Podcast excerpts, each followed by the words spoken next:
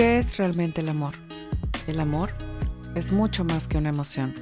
Va más allá del cuerpo y se alimenta en la experiencia. El amor es cuestión de percepción.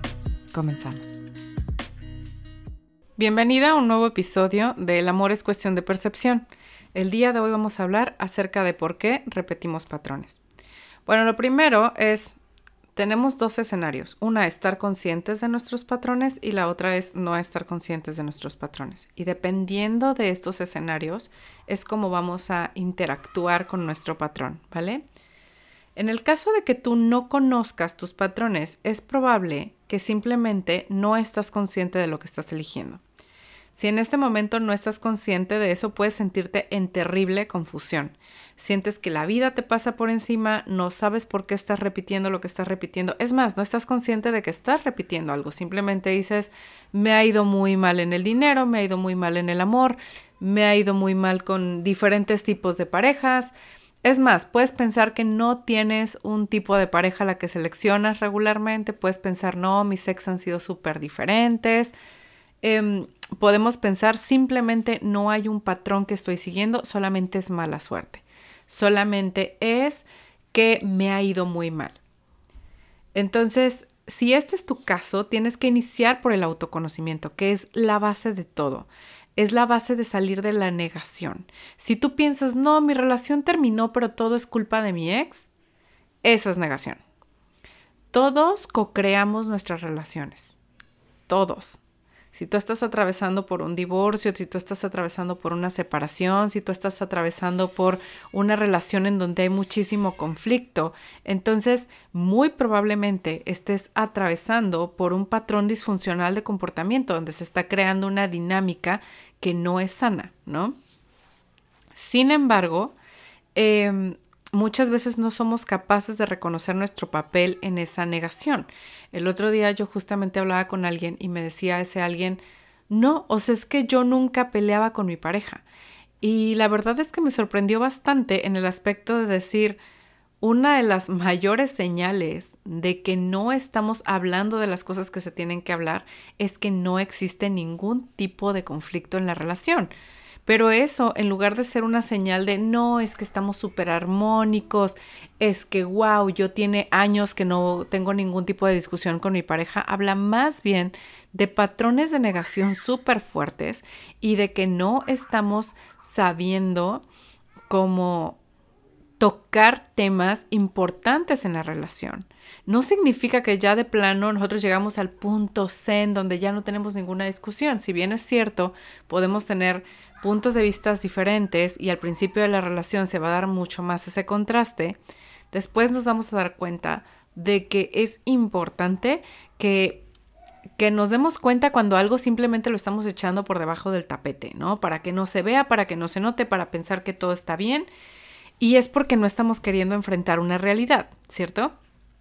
Entonces, justamente vamos allí. Lo primero que tenemos que hacer es tener esta conciencia de nosotros mismos, este autoconocimiento, como te decía. Eh, y la otra, el otro caso en el que podemos estar es que simplemente repetimos patrones, somos conscientes del patrón y esto es porque nuestros pensamientos, a pesar de que somos conscientes del patrón que tenemos, nuestros pensamientos siguen en el mismo lugar. Si tú estás consciente de que estás cayendo en repetición y te da mucha frustración porque no has elegido diferente, porque vuelves a lo mismo, es probable que tus pensamientos conscientes y subconscientes estén apuntando en esa dirección para repetir ese patrón. ¿Ok? Y aquí es muy importante que te estés que te des cuenta de que lo que necesitas en realidad es un upgrade de mentalidad. Es decir, es como instalar nuevo software, como instalar nuevas creencias, instalar un nuevo sistema de pensamiento, por así decirlo. Y eso es justamente lo que hacemos en las sesiones. Te ayudo a que te abras a una nueva perspectiva, a una perspectiva que hasta ahora probablemente no habías visto una perspectiva que te hace que rompas con los pensamientos que no te habías dado cuenta hasta ahora te están mandando al mismo exacto lugar. Y justamente yo hablaba ayer dentro de una de las sesiones de claridad con una persona que me decía es que yo experimento mucho de este pensamiento. Y ese pensamiento justamente es el que la estaba llevando a repetir un patrón disfuncional, una dinámica que no les están funcionando a su, esposa y, a su esposo y a ella, ¿no? Entonces, definitivamente, cuando nosotros estamos cayendo en estos ciclos de pensamiento de yo quiero generar un cambio, pero luego recordamos que simplemente este sistema de creencias instalado nos está regresando al mismo lugar, se siente muy frustrante. Pero lo que quiero decirte es, sí se puede generar esos cambios. A veces lo hacemos por medio de nosotros mismos, a veces generamos unas interrupciones en el patrón, lo cual es difícil porque de entrada hay que identificar la creencia. De entrada hay que identificar que ese es un pensamiento. Usualmente simplemente decimos, listo, mi pensamiento es realidad. Mi creencia acerca de esto es simplemente como la vida es. Y cuando nos damos cuenta de que no es como la vida es, entonces podemos cuestionarlo, pero es por eso que es difícil, es por eso que regularmente requerimos de un coach, un terapeuta, un sanador, em, alguien externo que pueda observar nuestra, nuestro sistema de pensamiento, nuestras creencias y nos señale, mira, este patrón que tienes aquí, no, no es como la vida funciona, es algo que tú puedes cambiar totalmente, es algo que tú puedes modificar. Y desde ahí empezamos a generar cambios. Ahora te quiero poner de ejemplo dos modelos que seleccioné porque creo que es importante que te des cuenta de cómo nos afecta nuestro sistema de pensamiento el repetir patrones, ¿ok? En el primer modelo estamos hablando de tu circunstancia. Puede ser que hayas pasado por un rompimiento o una separación en pareja. Listo, ese es simplemente el hecho. Ahora, ¿cómo traduces tú ese, esa separación? Puede ser de diferentes formas. Por ejemplo, hay quienes tienen el pensamiento, hay algo mal conmigo. Si, las personas, si esa persona ya no quiere estar conmigo es porque hay algo muy, muy malo en mí. Si el otro ya no quiere estar conmigo es porque hay algo que está roto en mí, que no funciona bien. La emoción que probablemente nos despierte ese pensamiento puede ser sentirnos rechazados, sentir tristeza. La acción que yo llevo a cabo, y esto lo acabo de ver justo en una sesión de claridad, estuvo súper claro que este era el, el modelo de esta persona, es no solo pienso que esta persona no quiere estar conmigo, pienso que en general la gente no quiere estar conmigo, mi emoción es la tristeza y me retraigo más, evito salir, evito Em, convivir con otras personas, evito dar mi opinión. ¿Por qué? Porque les voy a caer mal. Porque si a los ojos de mi pareja yo no tengo valor o yo no, em, a los ojos de mi pareja es alguien que ya no quiere estar conmigo, quiere decir que en general la gente no me quiere, no me tolera, no, no viven bien conmigo, todo este tipo de cosas, ¿no? Y por supuesto que nos da, eh, las, las acciones se van a digamos que van a reforzar esta forma de pensar. Nuevamente, me retraigo, me aíslo, evito salir, no quiero convivir con más personas. El resultado va a ser que mis relaciones, no solamente mi relación em, especial, por así decirlo, mi relación de pareja se rompió, sino que me aíslo más. El resultado es la soledad, el resultado es el, infierno que se forma en mi cabeza al tener estos pensamientos rondándome se hace mucho más grande, ¿sí? Porque no hay nadie afuera que me corrobore que sí quieren estar conmigo, ¿vale?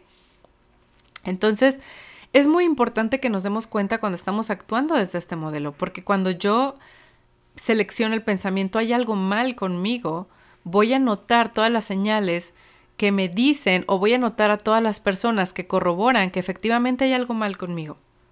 ¿Ok? Cuando yo interrumpo este patrón, lo interrumpo desde el pensamiento. Puedo pensar algo como las personas terminan y eso no significa que hay algo malo con esas personas, significa que esa relación no funcionó, no que yo no funciono como ser humano. ¿Sí? Y podemos tratar de hacer sentido de un rompimiento y podemos tratar de ver qué fue lo que sucedió, mejorar en ciertos aspectos, pero no por eso, ahora sí que incluso si tuvimos comportamientos menos que funcionales, no significa que yo soy disfuncional por naturaleza, ¿vale?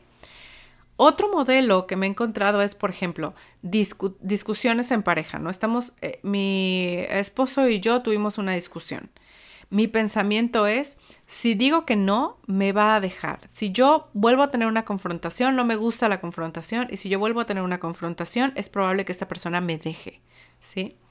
Esto tiene mucho que ver con la herida del abandono, por supuesto.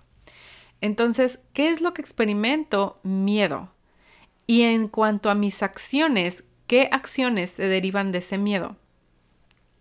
Puede ser que ceda, puede ser que me acomode a los deseos de alguien más, puede ser que simplemente esté constantemente eh, justificando las acciones de esta persona para que no se vaya, ¿no?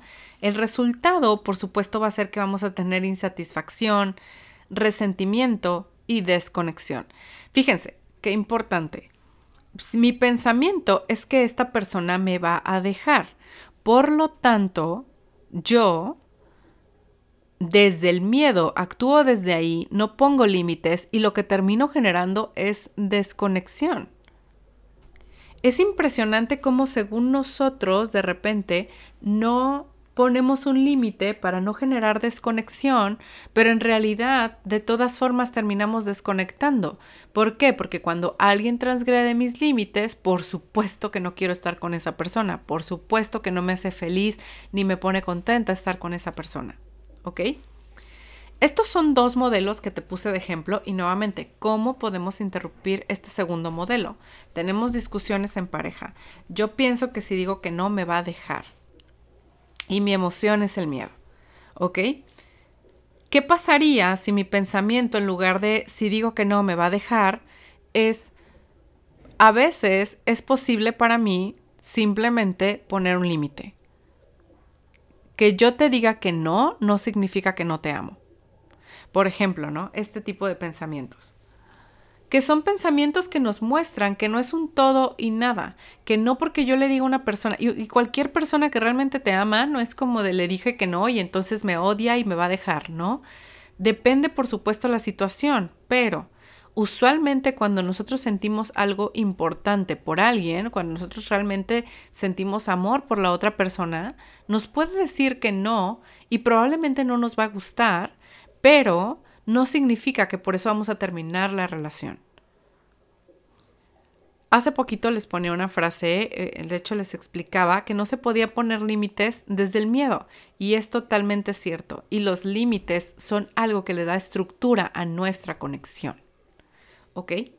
Entonces, definitivamente tenemos que modificar desde el pensamiento. Muchas personas, cuando estamos cayendo en patrones, en repetición de patrones y nos sentimos mal, porque el resultado es que nos sentimos mal, lo que queremos hacer es cambiar la emoción. Lejos de buscar cambiar nuestro ciclo de pensamientos, nuestro sistema de creencias y demás, lo que buscamos es cambiar la emoción. ¿Qué pasa cuando tú intentas cambiar la emoción lejos de cambiar tu ciclo de pensamiento? Una vez más, vas a repetir, em, tu circunstancia te va a volver a disparar, tu pensamiento va a volver a caer en el mismo lugar, la emoción se va a volver a desatar, las acciones que genero desde esa emoción eh, triggereada o disparada son las mismas y el resultado vuelve a ser deficiente, el resultado vuelve a ser el mismo que yo ya no quería. Cuando yo intento cambiar la emoción, desde la emoción, en lugar de cambiar desde la raíz, que es el pensamiento, entonces vamos a tener que lo que estamos evitando es sentirnos de una manera y que vamos a tener comportamientos más disfuncionales. Por ejemplo, vamos a poner de ejemplo uno de los modelos que les daba. Yo discuto con mi pareja, pienso que si le digo que no me va a dejar, me da miedo y cómo. Me da miedo y tomo, y, y tomo más de lo que debería me da miedo y entonces me pongo a platicar con todas mis amigas para que me den validación. Todas son actividades que no nos llevan a un resultado funcional. Al contrario, nos llevan a generar desconexión, desconexión de nosotras mismas, eh, querernos evadir o simplemente, por ejemplo, buscamos, esto es, esto es algo que también pasa mucho, ¿no? Yo discuto mucho con mi pareja, me siento en dificultad para ponerle límites siento esta emoción del miedo y en lugar de enfrentar el asunto con mi pareja, lo que hago es simplemente darle la vuelta, reprimir y después esa emoción regresa con tubo para una discusión mucho más fuerte, o sea, regresa con todo, ¿no? Se genera más resentimiento, más insatisfacción, más desconexión. Es por eso que todo esto de querer cambiar la forma en la que nos sentimos, sin querer atravesar por el ciclo del pensamiento, no nos funciona. Porque si estamos tratando constantemente de simplemente evadir la emoción, en lugar de experimentarla, darme cuenta que es parte de mi experiencia humana y decir lo que tengo que cambiar es mi la forma en la que lo estoy viendo, mi sistema de creencias desde el que me estoy moviendo, simplemente generamos más disfuncionalidad. ¿Ok? Y em, como siempre, no nos podemos sobreidentificar con esta disfuncionalidad. Son comportamientos disfuncionales, son pensamientos disfuncionales. Nada de esto significa que hay algo mal contigo, solamente significa que tienes que cambiar tu forma de pensar para generar resultados distintos. Y sí, en relaciones también hay resultados, ¿ok? Espero que esto te sea de utilidad. Esto es lo que te decía, es justamente que nosotros hacemos estas, este trabajo en las sesiones uno a uno. Identificamos el pensamiento de error que nos regresa a repetir el patrón. Nos ponemos, nos probamos diferentes perspectivas, nos probamos diferentes pensamientos y creamos una realidad distinta. Esto es justamente lo que hacemos en las sesiones uno a uno y yo te acompaño a hacerlo con muchísimo gusto. Ojalá te puedas agendar una sesión de claridad. Voy a dejar el link en este episodio y me va a encantar platicar contigo acerca de tu situación particular y de cómo puedo ayudarte. En caso de que tú ya, ya hayas pasado alguna vez por estas sesiones de claridad, em, cuéntame, cuéntame cómo ha sido tu experiencia. Me va, me va a encantar escuchar de ti. ¿Este episodio te gustó? Suscríbete para no perderte de nada. Danos una reseña en iTunes o comparte tomando una imagen de pantalla y etiquétame como arroba auralana y déjame saber qué te pareció. Gracias por escuchar. Hasta pronto.